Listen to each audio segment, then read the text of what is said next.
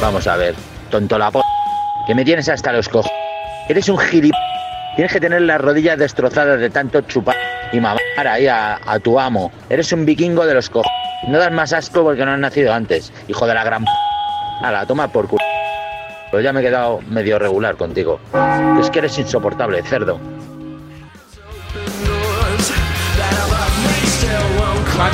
Cañizares, Cañete, ¿qué tal? Muy buenas. Aún guardo rodilleras de mi época de fútbol en los colegios. ¿Sí?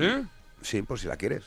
Pues, pues sí, debería. Este oyente te, te la recomienda porque dice que las tienes destrozadas. Las tengo reventadas, reventadísimas. ¿Tú ¿Qué te acuerdas de esas rodilleras así? Sí, que sí, las se que eran como de tela, así, cutres. Sí, Sí, sí, sí, A mí me las compraba mi padre, me las ponía, me las puse una vez y claro, eran tan ridículas que dije, prefiero hacerme daño en la rodilla. Oye, para un portero ya de élite, lo más jodido que es el césped helado, mojado, digo, para tirarte y revolcarte.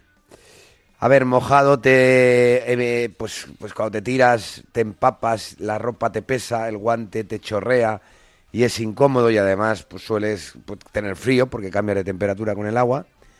Pero el césped helado donde te tiras como si fuera asfalto, uf. Pero hay porteros buenos en, de seco y de mojado, ¿o ¿no? ¿Qué dices? Coño, ese portero. Bueno, vamos a ver bueno. los, e- los equipos que juegan. eh, eh, evidentemente, si tú, yo por ejemplo, eh, cuando me fui a jugar al Celta, pues claro, todos los días o muchos días entrenaba sobre un césped mojado, ¿no? Entonces eso te, te- el- el- el- el- la adherencia eh, con un balón mojado en un césped mojado es, es más eh, tiene más dificultad. Entonces, pues eh, si entrenas todos los días en esas condiciones o muchos días en esas condiciones, es evidente que vas a mejorar en el blocaje y, el- y en, y en la sujeción de los balones, ¿no? Luego cuando llegas a un campo que está seco, prácticamente seco, pues te parece una broma, ¿no? Porque dices, si yo vengo, pues exactamente igual que un piloto de coches, que, que mojado tiene que tener un cuidado tremendo con el freno y con el acelerador y cuando está seco, pues le parece maravilloso. Eh, ya preparando la Navidad, ya no queda nada, Santi. Sí, ya vamos a tener que... Viene, toda la familia, todos los niños, todas Somos las novi- 20, novias somos y novios, 20. todos. Somos 20, no vienen todos. No, hay hay ¿Cómo? gente que es... No, porque Pero no vienen por rupturas todos. sentimentales. ¿o No, por- en absoluto, en No, absoluto. No, no, no, no. Nos llevamos todo bien. Lo que pasa que, pues hay parejas, por ejemplo, que prefieren, que, que como norma tienen cenar en Nochebuena, pues en, en- Claro, en en su casa casa. de sus padres.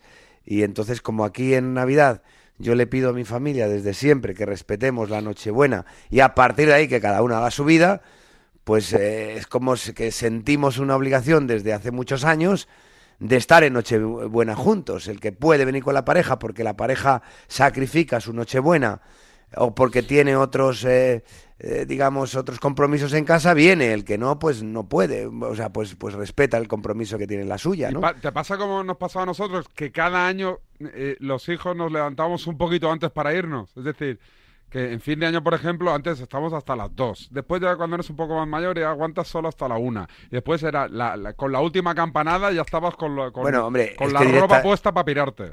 Pero es que estás hablando de fin de año. Es que en fin de año ya directamente, en mi casa ya, mm, mm, el que quiera cena y el que no, no. O sea, ¿sabes? O sea, eh, eh, aquellas cenas de Nochevieja que yo te- tuve de niño, pues han ido desapareciendo precisamente por eso, porque cada vez más reticencias de, de los adolescentes a la hora de, de cenar en Nochevieja, ¿no? Entonces, por eso eh, se respeta Nochebuena como diciendo, bueno, ya he cumplido, ¿no? Y en Nochebuena la verdad que se hace larga y nadie se levanta. Oye, eh, Joao Félix, eh, toca, toca, toca sacar pecho, ¿no? Si Joao Félix Vamos le ver. toca sacar pecho ahora, ¿no? Vamos a ver, yo creo que Joao Félix viene sacando pecho siempre, o sea, no es un chico que... Tú no eres muy de Joao, ¿eh? Vamos a ver, yo no soy, yo no soy muy de Joao en el aspecto eh, de carácter del jugador, porque creo que el futbolista eh, tiene que tener... Pero no, eh, no decíamos que nos, que, que- que nos gustaban los jugadores tipo Cristiano, Bueno, de que no, se, no, cree- no, se no, piensan los mejores. No, no, cree- no, pero si, si, si el, el- el tener una cosa es tener autoestima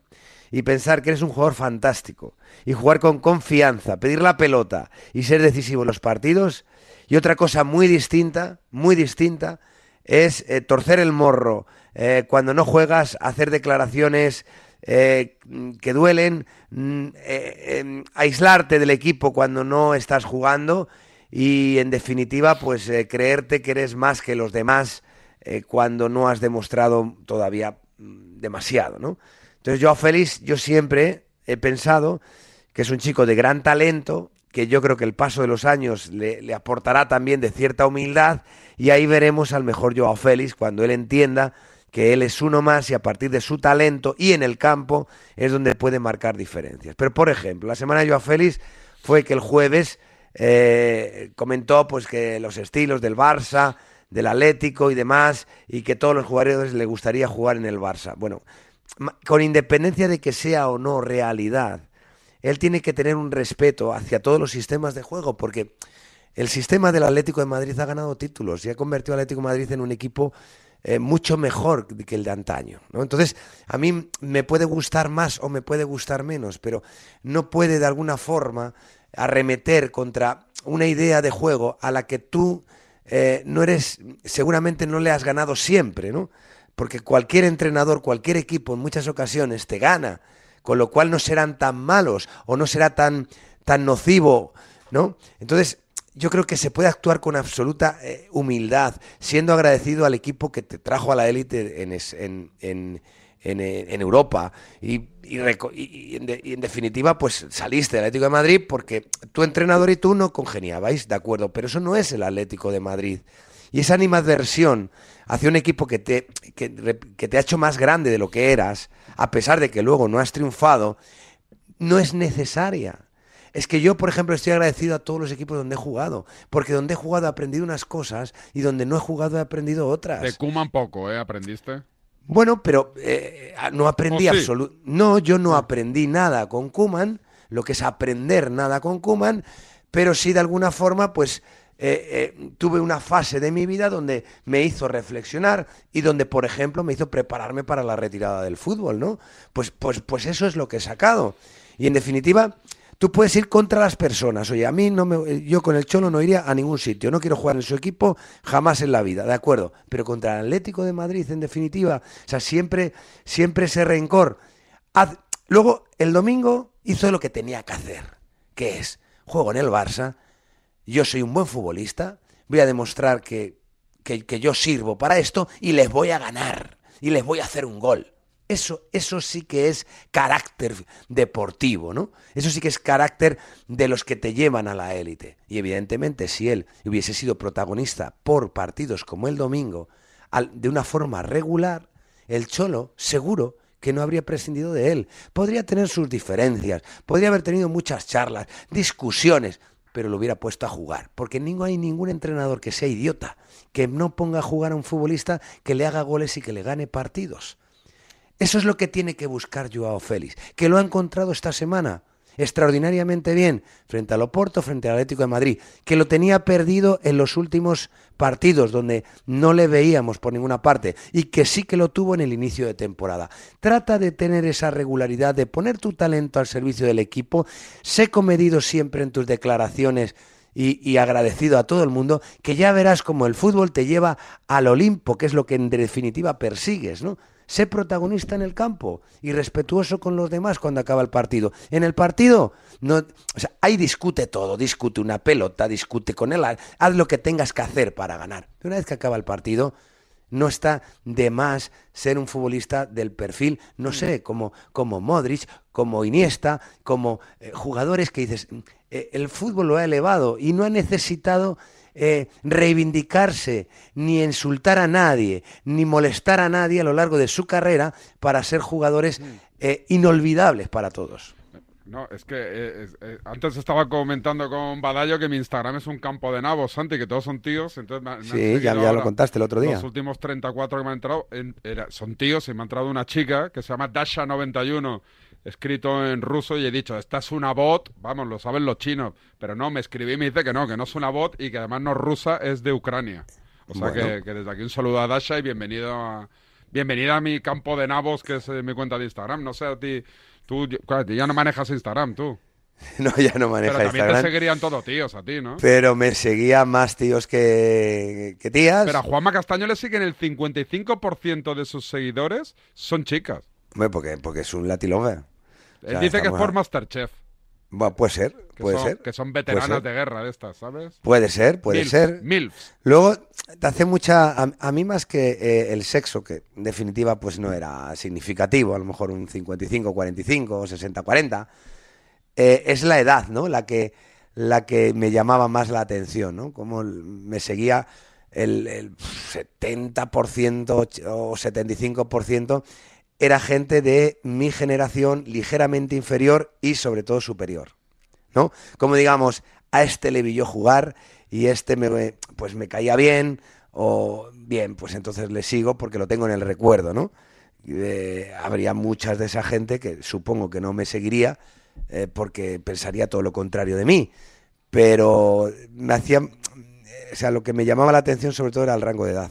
Oye, me dice Dash además, es que antes de, que, de decirme que no es rusa, que es de Ucrania, ucraniana, me dice, no soy un bot capullo. O sea, que además maneja bien el, el castellano y su argot, ¿eh? Muy Es que bien, vamos a ver una cosa, que tú tampoco, tú eres un Joao Félix del Instagram, luego quieres que te sí. sigan chicas y le estás diciendo que es un bot a la chica y que es rusa, Claro, es que, y claro, que es rusa, es rusa y hay muchos pues, bots. pues normal que si es ucraniana y no es un bot te diga, oye macho, ¿de qué vas? Normal. que yo soy muy de Ucrania mucho más que de Rusia. Dicho Bueno, lo yo cual, también. Dicho lo cual, eh, que no, que no, que, que- que es que los bots eh, dicen que son en su mayoría rusos, que los bots estos para comprar votos y que, y que inclinan la balanza en elecciones Sí. de, de diferentes países son rusos, por eso lo Me, decía. creo- me- me lo, me lo creo, me lo creo, sin tener ni idea, pero me lo creo. Oye, Santi, que no te molesto más, que tengo un tema muy interesante, el de Juan Ortega. ¿Sabes quién es Juan Ortega? Juan Ortega es el torero. ¿Lo conoces? No, no lo conozco, pero me he enterado lo que ha pasado. Yo, yo me he enterado esta mañana. Ayer me estuvieron escribiendo. Pero ¿cómo peña, estás, tan, ¿cómo estás tan lento? Porque no... Eso pasó el, sábado. Pues no- ni me enteré. Yo, y ayer todo el día con Juan- Y yo pensando, ¿quién coño Juan Ortega? Y esta mañana otra vez viniendo para aquí, me envía ya gente de aquí del trabajo cosas de Juan Ortega. Digo, ¿pero quién coño será El Juan otro día Ortega? lo, estu- lo estuvimos tratando en el... ¿El En, partidazo? eh, en el en tiempo de juego Sí. y entonces yo lo que, lo que dije oye ¿cuántos matrimonios se separan nada más casarse? Hostia, pero- pues una retirada a tiempo es una victoria vamos a empezar por ahí Pero, pero- pero, pero luego Una, una vez das el paso, no lo das el, el día Bueno, de la boda. a ver vamos a ver una cosa evidentemente se pueden hacer las cosas mejor Claro. pero si en definitiva tú tienes dudas no es no es mejor una retirada a tiempo Sí, sí, sí. Pues ya está. O sea, vamos a empezar por ahí. Y lo segundo, lo, lo que llamaba la atención era que había un, un, un invitado a la boda que contaba alguna cosa que se podía contar y ahí sí que era un poco gracioso todo. Pero, ¿Qué tienes que hacer con él? Pero ¿Qué tienes hay, que hacer con hay él? dos teorías. Hay dos, bueno, ahora, ahora después lo investigaré y lo, lo trataré. Ahora te despido que tengo mucho lío con ese tema y no me puedo meter en fregados. vale, vale. Si no te puedes meter en fregados, pues si es cobardete, pues entonces no digo nada más. Un abrazo. No, no, sí que Adiós. me, puedo meter el fregado que me dé la gana. ¿eh? No, es que me están hablando por línea interna y digo, ¿qué me están hablando? Pero ahora estoy mirando ahí por la pecera y ya veo de qué me están hablando. Gracias, Venga, Santi. un abrazo, hasta luego.